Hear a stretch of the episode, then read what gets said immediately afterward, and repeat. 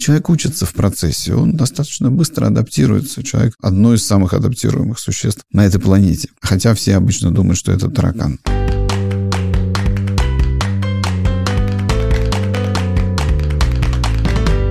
Привет, это подкаст «Без труда» сервиса по поиску работы hh.ru и «Икры» — группы компаний, которые помогают бизнесу и людям менять мир через инновации. Меня зовут Евгений Вольнов, и я отвечаю в компании HeadHunter за направление навыки. А меня зовут Даня Морозенко, и я куратор и партнер в «Икре». Наш подкаст о том, как искать себя в карьере и карьеру в себе.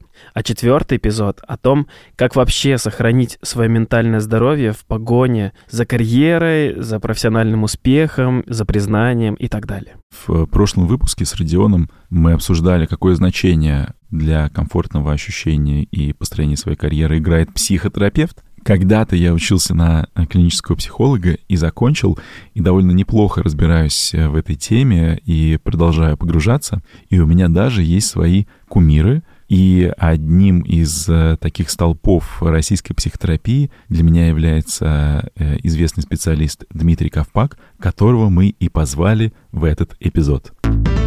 Я врач-психотерапевт и занимаюсь преимущественно когнитивно-поведенческой терапией последние 25 лет профессионально. Чем когнитивно-поведенческая терапия отличается в лучшую или худшую сторону от, например, психоанализа, гештальтерапии и других разновидностей психотерапии? У когнитивно-поведенческого подхода, одного из трех ведущих направлений психотерапии, есть свои такие существенные качества. Это структурированность, то, что она достаточно прозрачна, понятная, четкая. Модель может быть передана на разных языках. Описание разным уровнем сложности. И, исходя из названия, когниция – это мысль, суждение, познание, поведение. Понятный термин. Здесь в совокупности это, по сути, раскрывает такие основные сферы жизнедеятельности человека, его процесс мышления и познания, и его поведение, которое зависит от этого процесса и они в совокупности, конечно, влияют не только друг на друга, но и на эмоциональное состояние, телесное, физиологическое состояние, и в целом практически на все сферы жизни. Если сравнивать с психоанализом, то психоанализ – это в первую очередь расширение культурного горизонта. Но, конечно, есть расхождение, термин «бессознательная», динамика, которая описывается в психоанализе, несколько отличается от подхода в когнитивно-поведенческой терапии. И теория личности в психоанализе с такой структурой «я», «сверх-я» и «оно», «суперэго» и «ид» Это пример некого представления, которое, конечно, отличается от видения когнитивно-поведенческого терапевта и моделей, которые в этом направлении обсуждаются. Основное, что важно понимать именно в когнитивно-поведенческой терапии, это выбор. То есть гуманистический посыл очень мощный в КПТ, и об этом говорил еще Бек. Выбор, который помогает меняться человеку. И здесь такие ключевые понятия, которые, может быть, подзатерты в современном языке. Осознанность – это не только такие восточные практики, там, полумедитативные, mindfulness, как э, в КПТ это называется, но и осознанность в очень широком смысле слова. Понимание себя, понимание своих целей, смыслов, которые структурируют эти цели, задач, понимание других, умение выстраивать коммуникацию, в том числе эффективную коммуникацию, там, производственную, деловую, межличностную и в каких-то близких, интимных отношениях. И понимание мира, своего места в нем и возможность выстраивания таких гармоничных отношений с собой, другими и этим миром. А как происходит терапия в общих чертах, хотя бы там какие-то стадии, процесс, что происходит вместе с клиентами вашими? Можно описать три этапа терапии. Первый диагностический, и он касается не только клинических вариантов. Диагностика в широком смысле слова – это осознанность, осознание того, чего же я хочу, зачем я пришел, какие у меня цели и задачи. И диагностика – это построение такой когнитивной карты, цепочек причинно-следственных связей, как, ну, не то чтобы ты дошел до жизни такой, до такого запущенного клинического случая, а как происходит то, что тебя не устраивает. То есть первоначально выбирается проблемная ориентация. Есть ли проблема, которая привела тебя на прием к психотерапевту? И в чем она заключается. И диагностика – это уточнение причин не только когда и как она родилась, но как она функционирует сейчас. Следующий этап – это формирование альтернатив. Можно ли по-другому функционировать? И сам подход строится на биопсихосоциальной модели. Какие биологические причины, какие социальные факторы и причины, и какие психологические причины лежат в основе этой проблемы. Расширенная диагностика подразумевает прояснение обратной стороны медали. А какие ресурсы есть у человека? Что он, может быть, не замечает? Его депрессивные или тревожные фильтры мешают ему увидеть в себе как потенциал, развивать его или применять то, что уже есть в виде навыков или полезных привычек.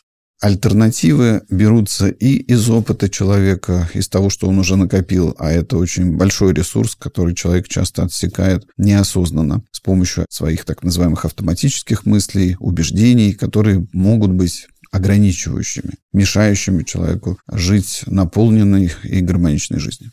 И третий этап тренировочный. Закрепление вот таких альтернативных мыслей, убеждений, которые будут помогать человеку использовать свой ресурс и личный, и социума. Это такой третий закрепляющий этап, чтобы человек мог меняться. Поэтому ключевое понятие, как я уже упоминал, выбор, он и в экзистенциальном направлении, и в когнитивно-поведенческом говорит о том, что он у человека есть. Биологизаторы говорят, что нет, человек это такая биологическая машина, весь вопрос только в моноаминах, в синапсах, то, что меняется между отростками нейронов. А вообще, что человек это просто набор белков и кислот.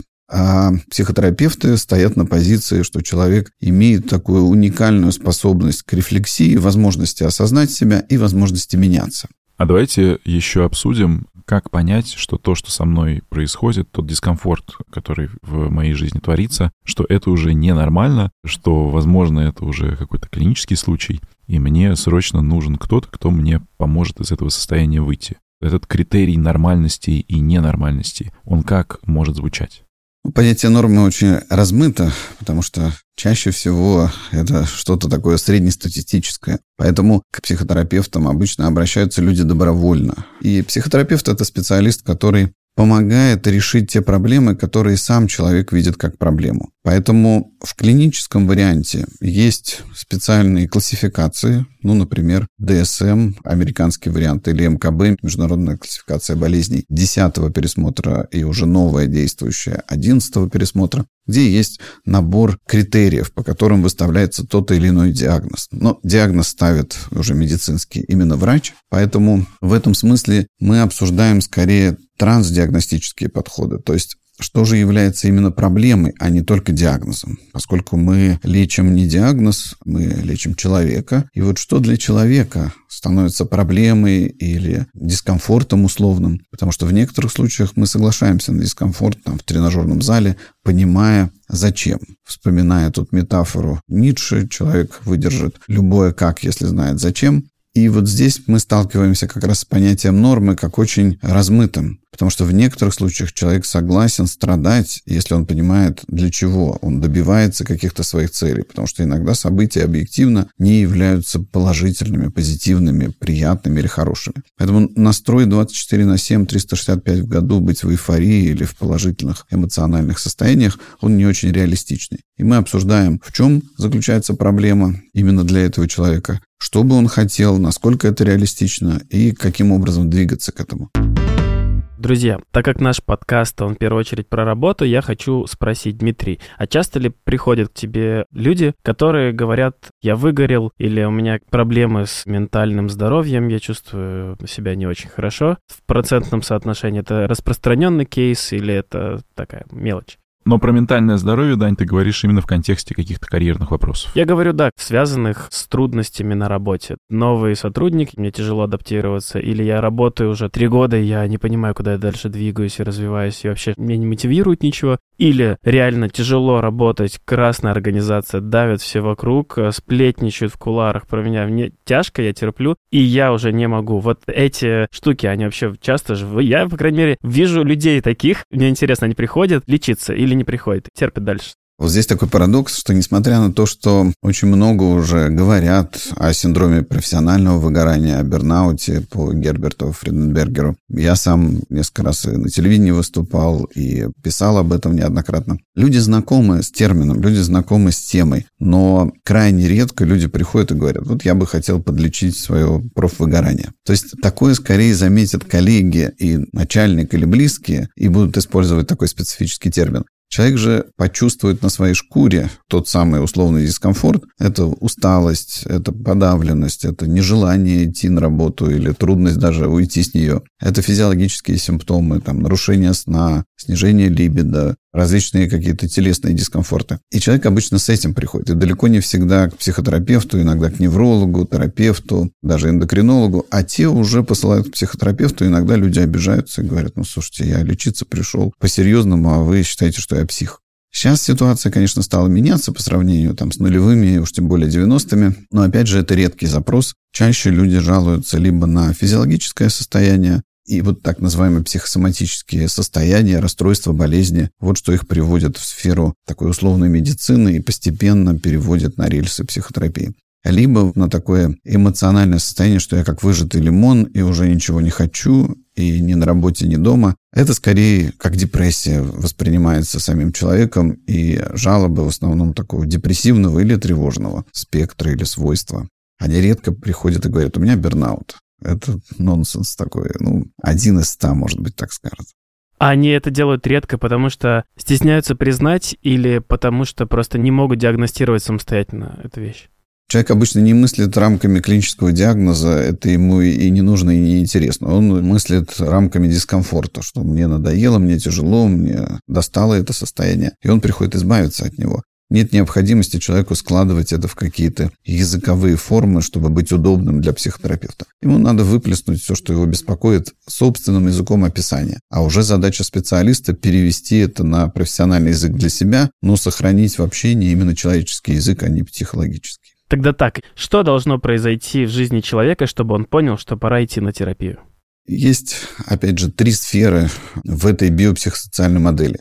Биологические или там, физиологические нарушения – это астенические жалобы, если мы касаемся профессиональной сферы и того самого профессионального выгорания, то астения – это упадок сил, который в том числе эмоциональным истощением характеризуется. Второй момент – социальный в биопсихосоциальной модели вот эти социальные интеракции, которые раньше давались человеку легко, взаимодействие с коллегами, с клиентами, с начальством, было несложным. Человек понимал специфику, тонкие моменты улавливал, а теперь он срывается и становится более раздражительным. В некоторых случаях слезы близко, человек ранимый и поэтому более реактивный, реагирует на все, близко к сердцу все принимает. И вот в социальном взаимодействии это сказывается и в работе с клиентами. Такой человек по синдромам Фриденбергера, описывавшего это профессиональное выгорание, такие симптомы выдает деперсонализации и дегуманизации. То есть он не видит персону, личность в человеке, с которым общается, не видит в нем человека в полном смысле этого слова. Он видит функцию. Ну, например, выгоревший врач видит просто симптом. Пришла язва, кричит там в регистратуре какая-нибудь женщина громко, или там пришел инфаркт. Это один из факторов социальных, который дает набор соответствующих симптомов при взаимодействии в системе человек-человек. И Фриденбергер э, в первую очередь описал это на психиатрах, психотерапевтах, психологах, а потом выяснилось, что то же самое происходит и с учителями, и с полицейскими, то есть со всеми, кто общается вот в этой диаде человек-человек. И социальные такие сложности сначала происходят на работе, потом переносятся и на дом, где человек срывается на близких, и по дороге туда и обратно, где он может еще и на людей окружающих срываться. Не всегда он может задержаться, какой-то период он терпит, но рано или поздно это сказывается на общении и с подчиненными, и с коллегами, и с клиентами, и с начальством, потом с близкими, друзьями. Это замкнутый патологический круг. Когда это все начинает сыпаться, человек лишается поддержки, лишается качественного ресурса, как взаимодействие со значимыми другими. То, что раньше ему помогало, переключиться, отдохнуть, получить помощь и с близкими, и с коллегами, и с людьми, которые составляют вот такую условную референтную группу, близкий круг, он начинает портить отношения и еще больше как в штопор уходит в это выгорание. И набор психологических симптомов. Это такое, в первую очередь, обесценивание собственных достижений. Профессиональный термин – редукция, то есть сокращение такое. Человек говорит, моя работа – это какая-то фигня. Я, несмотря на все образование или опыт, так себе специалист. И считает, что впереди перспектива в связи с этим мрачноватая. А что толку тогда? Ну, буду я дальше киснуть на этой работе. Ну, что мне светит? Ничего хорошего. Поэтому обесценивается прошлое, обесценивается настоящее и будущее. Отсюда та самая безнадежность по Беку, как некое убеждение, которое является предиктором последующего развития депрессии. То есть можно уже ожидать, что эти симптомы уныния, тоски, печали и дополнительные будут развиваться как снежный ком. И тревожных нарушений, потому что а что же делать-то в этой ситуации, как из нее выходить? Несколько раз дернуться, опять столкнуться с беспомощностью, я не могу повлиять на это и снова впадать в замкнутый круг психогенеза, биопсихосоциальной модели, которая раскручивает вот это дискомфортное, все нарастающее состояние. И есть масса попыток погасить его бытовыми жидкими транквилизаторами, алкоголем или психоактивными веществами, промискуитетом, случайными половыми связями, какими-то рывками здорового образа жизни, спортом сейчас заняться, но не последовательно, с риском и травматизацией, и элементарные варианты, как шопомания, накупить ненужного, набрать еще кредитов на это ненужное, неважно, вещи, услуги и так далее. И еще один вариант, который на поверхности не выглядит выгоранием, это трудоголизм. Уйти в работу с головой, но вот это приводит потом к еще большим издержкам, потому что мы знаем примеры такого диагноза в японском Минздраве «смерть на рабочем месте», от которого умер даже премьер-министр Японии Кейдза Абути. И это компенсаторная стратегия прикрыть свои проблемы любыми измами, алкоголизмом, трудоголизмом, чем угодно, приводит только к спирали еще более жесткой и быстро закручивающейся в разные клинические нарушения.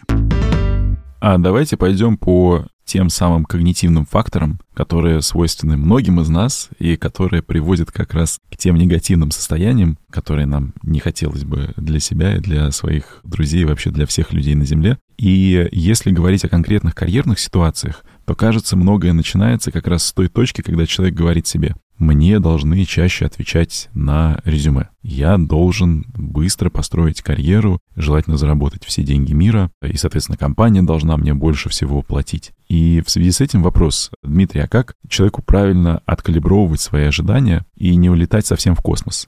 Как вы правильно заметили, у человека есть некая специфика мышления и поведения, которые приводят его к условным неврозам, и профессиональное выгорание мы можем тоже к подобным неврозам отнести. То есть невроз – это некое не биологическое, в первую очередь, страдание, хотя биология здесь тоже подключается, а именно страдание внутриличностное, когда у человека есть такие условные конфликты, внутренние, внутриличностные и внешние, межличностные интро- и интерперсональные, говоря профессиональным языком. Часто порождают эти конфликты как раз специфические моменты в мышлении, то, что принято называть когнитивными искажениями. И буквально отслеживают профессионалы в области КПТ такие слова-маркеры, которые вы упомянули. «Должен», и вот это вынос мозга себе этими требованиями и приводит человека к печальным последствиям. Он не замечает, как много этих требований в его жизни. Сначала, может быть, они были внешними, особенно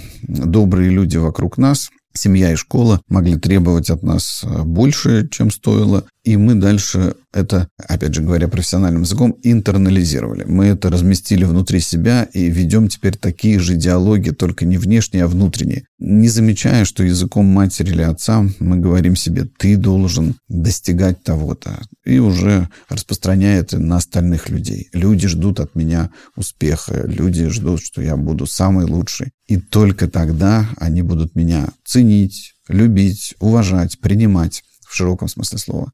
Поэтому человек устраивает ад для самого себя через такие специфические моменты своего мышления. Долженствование как пример. Оно обычно делится на три сферы. То, что я должен, но автоматически, как сообщающие сосуды, влияет на отношение к другим. Ты должен общаться со мной хорошо, правильно. Начальство должно понимать меня, ценить, уважать и так далее. Мир должен соответствующей экономической ситуации, политической или ценностными ориентирами, подходящими для меня, платить мне и зарплату соответствующую, некая условная пенсия или статус социальный и все остальные вещи, они являются договоренностями, условностями, но человек воспринимает это как данность, как физический закон природы, а не то, что требует особых усилий, в том числе от него. И глобальные оценки в связи с этим «я плохой, ты плохой, мир плохой», как упрощенный пример, приводит человека к тому, что он чаще злится, чаще тревожится, чаще грустит, расставляя такие ярлыки, научным словом говоря, атрибуты, приклеивая такие знаки к событиям, людям и самому себе. «Я ничтожество», «я бестолковый», «этот козел», «это дура», «вот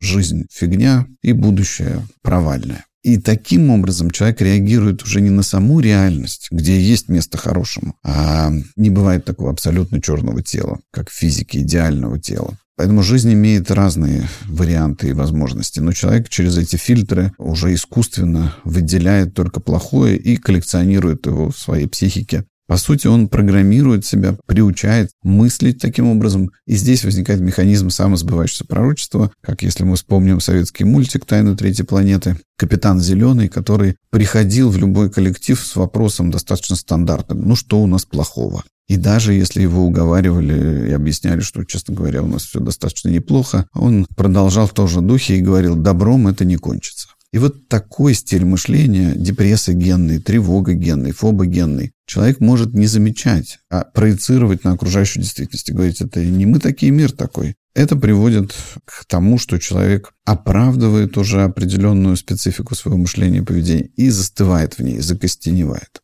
А я вот, знаете, что вспомнил, где бы я не работал, всегда находились, э, я бы назвал это сообщество людей, которые вечно чем-то недовольны, и это разный порядок недовольства от «но нам сегодня не выплатят зарплаты» до «блинчики какие-то не теплые на обед нам дали без сметаны». И вот эти люди, они формируют это сообщество, оно разрастается, и они как зомби поглощают других людей. И очень сложно, на самом деле, рядом с ними находиться и мыслить позитивно, а не искать вот эти все проблемы, минусы. Очень сложно это делать. Вот я хочу спросить, как человеку на работе таких людей идентифицировать, ну, наверное, это несложно. И как минимум отстраниться от них и не позволить им себя забрать в эту касту вечно плачущих, недовольных людей.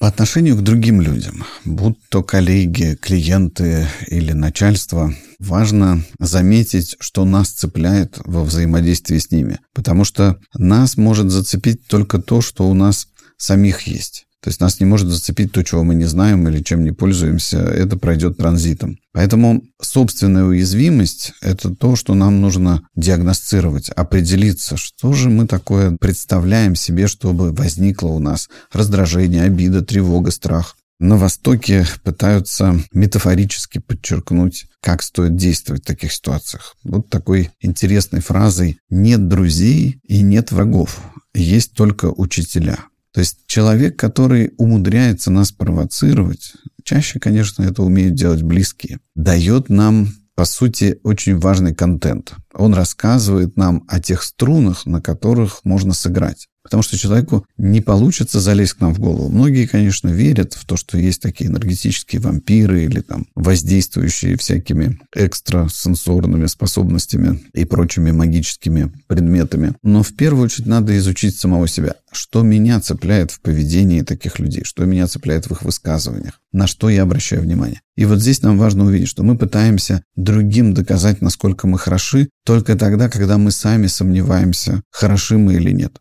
В некоторых ситуациях, конечно, стоит выходить из э, лишних и токсичных отношений, но в том числе стоит извлекать уроки из того, что нас зацепило, и как в следующий раз подходить к таким отношениям. А вот э, возвращаясь э, к вопросу про долженствование, не кажется ли вам, что человек часто сам создает болезненный контекст, разделяя мир на два полюса, на успех и провал, забывая, что мы все находимся где-то посередине этого диапазона? И э, в этом континууме э, человек часто оказывается в зоне неудачи. А как принять эту неудачу? Как не быть таким уязвимым и согласиться с собой и жизнью, что действительно бывают негативные события, они пройдут? В когнитивно-поведенческой терапии это называется дихотомический стиль мышления. Дихотомия – это рассечение надвое, то есть черно-белое или поляризующее мышление. Когда я делю на крайности, свой или чужой, друг или враг, жив или мертв, хорошо или плохо. И тогда я, имея еще, например, в запасе такую установку или убеждение, как перфекционизм, постоянно буду обесценивать то, что у меня есть. Человек будет стремиться как к миражу, к какому-то достижению, достигнув его, будет говорить, ну, у кого-то есть получше. Это не самое ценное, что есть на планете. Это прямой путь и к страданиям, и к депрессии, и к тревоге, как же с этим справляться и избавляться. Поэтому обычно когнитивные искажения и такие дисфункциональные варианты мышления ходят коллективами, объединяются в такую систему дисфункциональную. Поэтому и поляризующее мышление, и долженствование, и катастрофизация, такой катастрофический стиль мышления могут использоваться совместно и усиливать проблематику человека. Поэтому задача номер один – осознать, чем же я пользуюсь. Что не только жизнь, она, конечно, тоже непростая, представляет из себя целый ряд таких выборов, челленджей. Но и я, думая специфическим образом, разговаривая буквально с собой специфическим образом, делаю эту жизнь дополнительно осложненной такими требованиями, которые у меня есть, такой поляризацией, предсказанием катастроф, и как упражнение буквально, которое используется в КПТ, это так называемый когнитивный континуум, где мы стараемся показать, что есть целый спектр различных цветов, не только цвета радуги, но и оттенки, десятки, сотни других вариантов. Здесь человеку важно увидеть сам стиль мышления, такой поляризующий, и альтернативы, как я могу думать по-другому. Не делить только на успех-провал. Да, требования могут говорить о том, что ты должен с первого раза, ты должен все и сразу, ты никогда не должен промахиваться. И вот это мысли-провокаторы, которые нам желательно не просто замечать себя, а выписать и тоже как челлендж рассматривать, а как я по-другому могу думать, и действовать в связи с этим, какие новые мысли будут более полезны для меня, и новые убеждения, потому что это такие фабрики по производству мыслей. Долженствование, если вы понаблюдаете за собой хотя бы пару недель, обильно усеивает своими продуктами, мыслями «должен то», «должен это», «ты должен», «мир должен», «я должен» в десятках, сотнях и тысячах вариантов. Поэтому работа не только с одной мыслью, но и с фабриками по их производству. Вот процесс уже самой терапии, чем занимается когнитивно-поведенческое направление.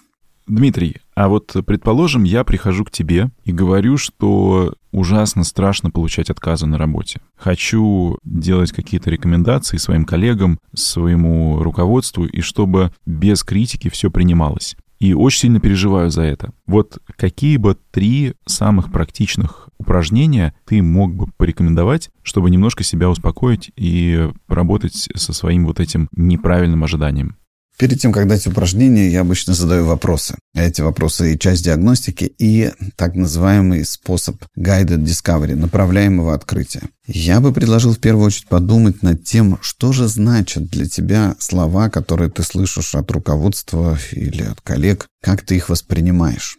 Я считаю, что это нападение на меня, на мою личность, на мою идентичность. Мне сложно разделять свои предложения и себя, поэтому каждая критика — это атака на мою персону. Вот, и если воспринимать начальника как человека, который, проснувшись, задумал недоброе и думает, вот Женю я сегодня увижу, сделаю-ка я ему больно, пожалуй. Как тебе кажется, есть ли такие цели и задачи у твоего начальника? Ну, я надеюсь, что у него есть задача более важная, но я не могу исключить такого сценария. Допустим, этот человек возжелал разрушить твою жизнь, и это основная его задача. Ему не важна зарплата, какие-то достижения коллектива на работе. У него одна цель – сжить тебя со свету. Как тебе относиться к этому? Мне хорошо бы научиться это игнорировать, но я вот не могу, потому что это меня как-то задевает. Хотя, когда у меня включается рациональность, я понимаю, что это проблемы скорее этого человека, а не меня, потому что я к нему отношусь позитивно, это у него есть какие-то претензии. То есть были ли в твоем опыте ситуации, когда тебе казалось, что люди относятся к тебе предвзято, хотят тебя достать или добить, а потом оказалось, что, ну, может, они встали не с той ноги или у них свои проблемы. То есть в большинстве случаев, возможно, из опыта можно извлечь то, что люди не ставят целью разрушить именно меня что это так называемая персонализация в когнитивно-поведенческой терапии. Что когда я воспринимаю, что всему миру есть до меня дело. С одной стороны, может показаться грустным, что ему особо до меня нет дела, но большинство людей думает о своих проблемах. И им множить проблемы, создавая нам еще дополнительные проблемы, это редкое хобби. Но если такое случится, то тоже на это есть решение. Увольнение – это последний вариант, но есть решение устранения этой дискоммуникации, развития собственных качеств, как реагировать на агрессивное поведение или там грубость со стороны других. в первую очередь стоит раскрыть это значение. Должен ли я доказывать всем, что я достаточно хорош? Если возникают такие мысли, откуда они берутся? Что заставляет меня ставить такой целью нравиться другим или доказывать, убеждать их в том, что я достаточно хорош? И испытывать тревогу. Может быть, они думают обо мне плохо, это катастрофа, я этого не выдержу, если они действительно меня не ценят. Поэтому это важно воспринимать не как одно какое-то упражнение, например, mindfulness, практики осознанности, а как некое изменение в более существенном, таком глубоком смысле слова. Рассмотреть себя со стороны, из метапозиции, как если бы я смотрел на другого человека. А что заставляет этого человека так реагировать? Почему он так обостренно воспринимает иногда незначимые фразы, на которые другие люди не дергаются или так не напрягаются? Что за этим стоит? Поэтому раскрытие вот этого значения играет большую роль в диагностике. Следующий шаг – альтернативы. Что бы я мог себе предложить? Из того, что срабатывало раньше, что мне помогало чувствовать себя более устойчиво и независимо, добиваться своих задач, а не ставить перед собой лишние и вязнуть в них. И чтобы к этому можно было добавить чему потренироваться. Поэтому упражнения, они собираются как такой продуктовый набор, условно говоря, под конкретные цели и задачи мышечная релаксация, если мы перевозбуждены тревогой, как сбрасывать это напряжение, дыхательные техники. Это все вспомогательный материал. Самое главное – изучение себя и осознание возможности изменений. И что на что менять, это определяется уже с каждым конкретным человеком составлением такой когнитивной карты. А вот у нас в разговоре прозвучало слово перфекционизм. Я хочу узнать, перфекционизм — это хорошо или это все-таки клинический маркер, и надо перестать быть перфекционистом? Или считать себя, или говорить, что я перфекционист?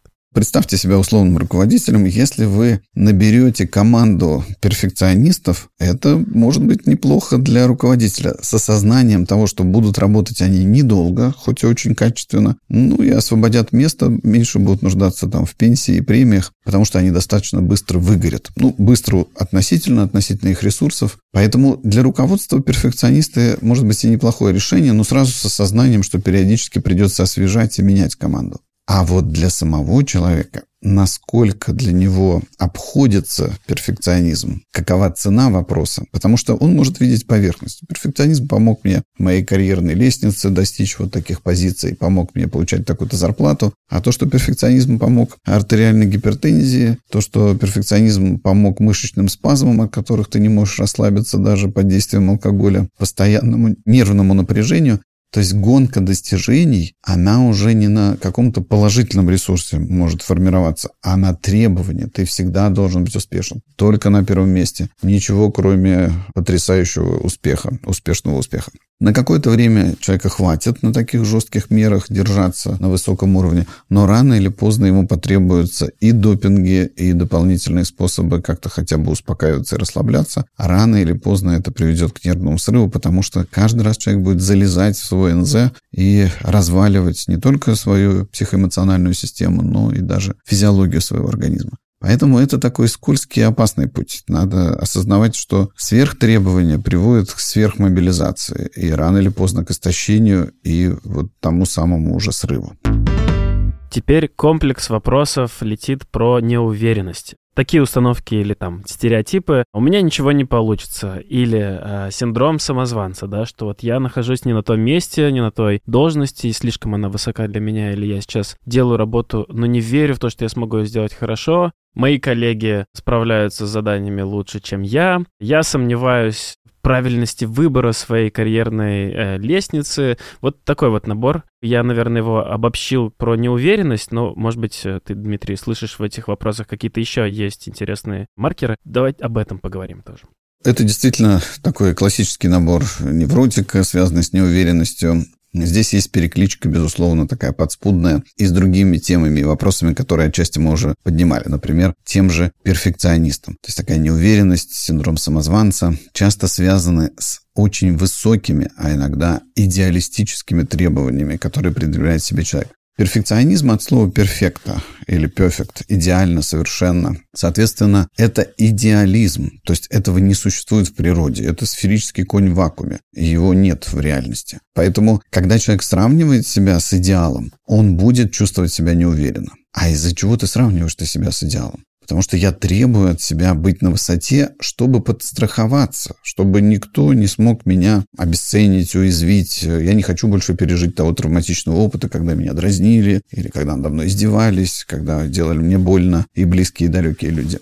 Отсюда это компенсаторная стратегия. То есть перфекционизм в когнитивно-поведенческой терапии рассматривается именно как компенсация каких-то идей о собственной уязвимости, несовершенстве или даже, хуже того, никчемности. И попытка прикрыть свою никчемность вот такими сверхдостижениями и приводит к надрыву и разрыву. Поэтому синдром самозванца – это идея, что я должен быть идеальным и одновременно обесценивание того, что ты имеешь. Обычно он свойственен не человеку, у которого нет знаний вообще, а у которого есть определенные знания и даже навыки, но он их обесценивает сравнением с идеальным. То есть, если мы вспомним, как в античности философы говорили об уверенности человека и неуверенности, то они рисовали мелом на условной доске точку. И вот, когда человек знает очень мало, он очень уверен, потому что у него представление, что он знает буквально все. Если мы нарисуем более широкий круг вокруг этой точки, этот человек набрался знаний больше,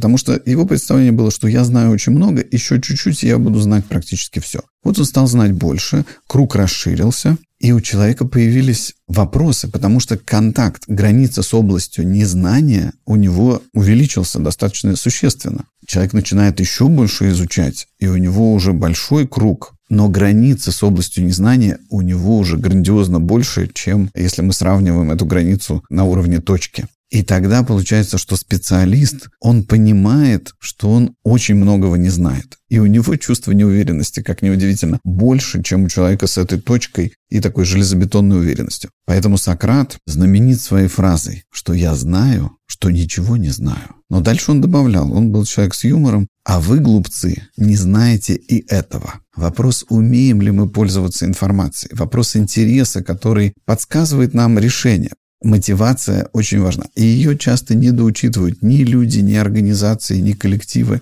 Поэтому работа со своим внутренним интересом очень важна для того, чтобы не выгорать, очень важна для того, чтобы не обесценивать себя, принимать свое несовершенство. Мы люди, а не боги или там идеальные существа, не сферические кони в вакууме но двигаться туда, где я хотел бы быть, в зону ближайшего развития по Льву Семеновичу Выгодскому. Какие ближайшие цели достижимые я могу перед собой поставить, чтобы отличаться от себя вчерашнего, будучи собой сегодняшним, и завтрашним, отличающимся от себя сегодняшнего, а не недостижимыми целями. Быть идеальным – это первый демотиватор, который мы тут же используем как удар по нашей самооценке и по нашему самочувствию. А ясность в достижении достижимых целей – это мощь мощнейшие ресурсы поддержки. Я понимаю, что мне делать, я знаю, как это делать, и я хочу это делать. И это двигатель один из самых мощных. А вот если у человека нет возможности дойти до психотерапевта или проконсультироваться со специалистом, как ему бы понять, задуматься, отрефлексировать, э, на том ли он этапе, то ли он делает? Есть, может быть, какие-то вопросы, на которые вот прямо вот внутри нашего подкаста человек может нажать на паузу и ответить на них? Психотерапия лет в обед, условно говоря, как ремесло это появилось в конце XIX века с первых работ Фрейда и коллег. Люди как-то жили предыдущие тысячелетия, десятки тысяч лет. И в первую очередь они как раз рефлексировали. Чаще всего человек бежит от себя, потому что не ценит себя, не принимает себя таким, какой он есть, а требует от себя быть идеальной моделью, идеальным образцом, который себе продал когда-то в какой-то момент, веря, что именно так он будет счастлив. И вот это губительный способ поведения и мышления на основе этого мышления, такого дисфункционального поведения, который человек может распознать, потому что продукты этого мышления и поведения и будут условно токсичными. Плохое настроение, плохое самочувствие и психологическое, и даже физическое буквально проблемы, куда ни плюнь, они чаще всего носят системный характер. Поэтому, как в прошлом, люди первое, что они пытались, поговорить с другими людьми. И не только ради такой поддержки, но ради самопознания. Когда человек общается, мысль, изреченная есть ложь, не только в том плане, что мы все врем друг другу и сами себе, а в плане того, что Лев Семенович Выгодский называл критикой, которая на порядок в 10 раз меньше к внутренней речи, когда мы сами с собой говорим, и к внешней. Когда мы высказали это, мы уже видим, слушай, что мы несем такое? В разговоре или в исповеди, как в церкви, мы слышим себя и можем начать сомневаться. Это более активное рефлексирование. Если еще и выписать это, тогда мы заметим какие-то паттерны, повторяющиеся мысли, повторяющиеся ситуации, которые провоцируют эти мысли, повторяющиеся убеждения, которые провоцируют именно такие мысли, такой ход мышления. И сложный вариант, как анализ, доступен на самом деле любому человеку, был бы интерес, как говорится. Но и вариант а, социальных таких форм. Групповая терапия, например, удивительный инструмент, где даже у гуманистов есть такое выражение, что ведущий группы должен быть туп, ленив и молчалив потому что сама группа становится лечебным инструментом для самой себя. Люди в общении начинают лучше себя понимать, начинают лучше понимать других, начинают лучше понимать, как взаимодействовать и с другими, и как следствие с самим собой. Мы все время учимся, на самом деле. Но обращаем ли мы внимание, встаем ли мы иногда в метапозицию на то, как все это происходит? И то, что с нами происходит, и то, как мы учимся справляться с этим и преодолевать. Поэтому open mind, открытому уму многое откроется. Для этого нужна медитация. Не для того, чтобы расслабиться, не для того, чтобы там улететь в какой-то космос, а для того, чтобы увидеть себя со стороны, для того, чтобы заметить, что за мысленная жвачка крутится в голове, как она отравляет нашу жизнь, лишних целей и задач. 99% которые мусор, компенсация, познакомиться с собой, принять себя. Это, конечно, глобальные цели и сложные для понимания, может быть. Но это шаг к себе, который человек может сделать просто пытаясь соприкоснуться с тем, чего же я хочу, как я к себе отношусь, и что мне сделать полезного прямо сейчас и на этой неделе, и в течение следующего месяца для того, чтобы реализовывать то, что я хочу. И человек учится в процессе, он достаточно быстро адаптируется. Человек одно из самых адаптируемых существ на этой планете. Хотя все обычно думают, что это таракан. Нет, на самом деле у человека потрясающий ресурс, который он использует против себя, угнетая себя, подавляя. Большая часть того, что мы тащим с собой, это бремя. Большая часть нам не нужна. Контакт с собой и со значимыми другими. Вот что нам нужно, и вот что лучший процесс и обучения, и терапии. Смотрите, мы с вами плотно поговорили о том, как не должно быть, но не всегда э, дискомфорт — это признак приближающегося клинического случая. Иногда это просто усталость. Дмитрий, скажи, пожалуйста, а может быть есть просто рецепт хорошего отдыха, после которого все перезапускается и жизнь опять э, классная и приятная? Сейчас попробую сформулировать сначала диагностический такой эксперимент или критерий, как нам отделить усталость от выгорания. Они очень похожи по ощущениям, но представь себе, что как наши родители на приусадебном участке скопаны грядки. И эта физическая усталость утром рассосется и исчезнет, а будет удовлетворение от достижения.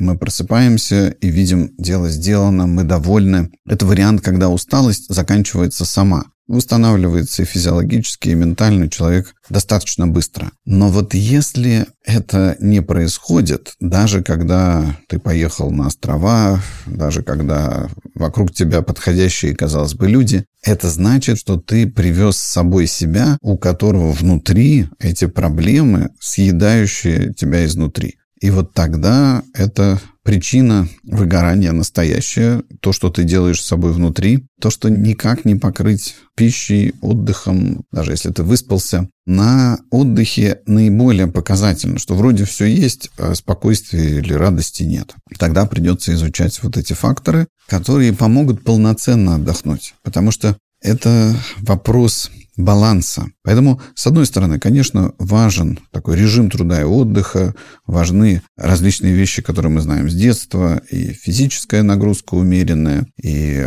прогулки, вода, и воздух, и солнце. Все это прекрасно. Но не в коня корма, не когда внутри сидит такой паразит, условно говоря, ментальный червь, который нас э, грызет. Надо увидеть, а я-то с собой в согласии нахожусь и с миром, и с другими. И вот здесь основные вопросы-то и вскрываются. Поэтому полноценный отдых, когда у меня нет битвы, ни снаружи, ни внутри. Когда я могу выдохнуть и сказать, я сделал то, что для меня важно, я могу отдохнуть. А вот человек, который не достигает того, что якобы должен достичь, он в перманентном напряжении. У него нет отдыха и отпуска. Вот в этом основная загвоздка. Технически мы знаем 8 часов здорового сна, работать максимум 5 дней в неделю, 8-часовой рабочий день. Но некоторые люди работают круглосуточно, даже если не находятся на рабочем месте. И вот с этим надо познакомиться, осознать и изменить. Тогда будет время и отдыху, будет время и восстановлению. Стресс – универсальная адаптационная реакция организма. Мы не можем прожить без стресса. Но он носит временный характер, если дальше мы пришли в себя. А иногда мы устраиваем для себя дистресс, хронический стресс. И вот здесь места отдыха уже нет, потому что это война, не прекращающаяся с самим собой и другими. За иллюзии чаще всего. Ну, войны вообще все за иллюзии, но уж с собой это в первую очередь. Очень здорово, Дмитрий. Спасибо тебе огромное. Я уверен, что все, что мы сегодня обсудили, очень важно и нужно для наших слушателей. Спасибо большое, Дмитрий. Спасибо вам. Рад был пообщаться. Дань, мне кажется, это был потрясающий разговор. Из него, конечно, огромное количество вещей можно было вывести для себя. Вот что ты для себя вывел? Я, во-первых, чувствую, что термин осознанность, он сквозит у нас во всех эпизодах. Вот смотри, мы начинали с целеполагания, понять, кто я, куда я хочу двигаться, нужно быть осознанным, чтобы это определить. Потом ты идешь там, собеседуешься, ты рассказываешь о себе, как ты себя осознаешь. Потом ты думаешь о том, куда тебе расти, и это тоже ведь осознанность. И как будто бы мы никуда от нее не делись, просто с разных сторон смотрим на один и тот же термин, и он как будто такой является лейтмотивом мотивом всех наших диалогов с разными гостями. И я считаю, что обратить внимание на то, какими инструментами я сейчас сам себя диагностирую, какими полезными методами или с какими людьми я взаимодействую, чтобы осознать себя в точке своего пути, вот мне кажется, это важный вывод, который нужно сделать. Кстати, вы знаете, я даже не исключаю, что иногда надо пойти к коучу. Я вполне уважаю коучинговую деятельность, и здесь не надо думать стереотипами. Все эти люди, они действительно могут вам помочь и улучшить вашу жизнь. Вот у меня как раз так. Я в меньшей степени пользовался услугами психотерапевтов. Было пару раз в жизни, но не связано с работой. А вот именно в контексте работы раз в три, наверное, года, когда я понимаю, что все, что-то я застрял в болотце в каком-то, я обращаюсь к эксперту, который помогает мне со стороны посмотреть на меня, дать мне какие-то коридоры новые. Я увлеченно иду в эти коридоры еще потом три года, потом снова обращаюсь. Нормально, хорошо работает. Все остальное получается сделать самостоятельно, через, опять же, там, какие-то просто наблюдения за собой, через обратную связь от людей. Это вроде бы кажется несложным, но иногда по-любому необходима какая-то внешняя экспертиза человека, который скажет или подсветит. Они же не говорят, они же спрашивают тебя и задают тебе вопрос правильно. Ты просто на них отвечаешь, отвечаешь, находишь этот глубинный важный ответ и такой, боже, вот он, вот он инсайт. И я пошел. Спасибо. Ну, честно говоря, я услышал много из того, что сегодня сказал Дмитрий знакомым для себя, в том числе потому, что я стараюсь много читать и литературы про ментальное состояние, психотерапию, и есть такое явление, как библиотерапия, когда книги помогают вам, а не люди. И книги действительно помогают. Поэтому я читаю, вы читаете, и все у нас будет хорошо. Это был подкаст «Без труда». Над ним работали продюсер Павел Боровков, редакторка Лиза Каменская, звукорежиссер Максим Асташов. До новых встреч. Пока-пока.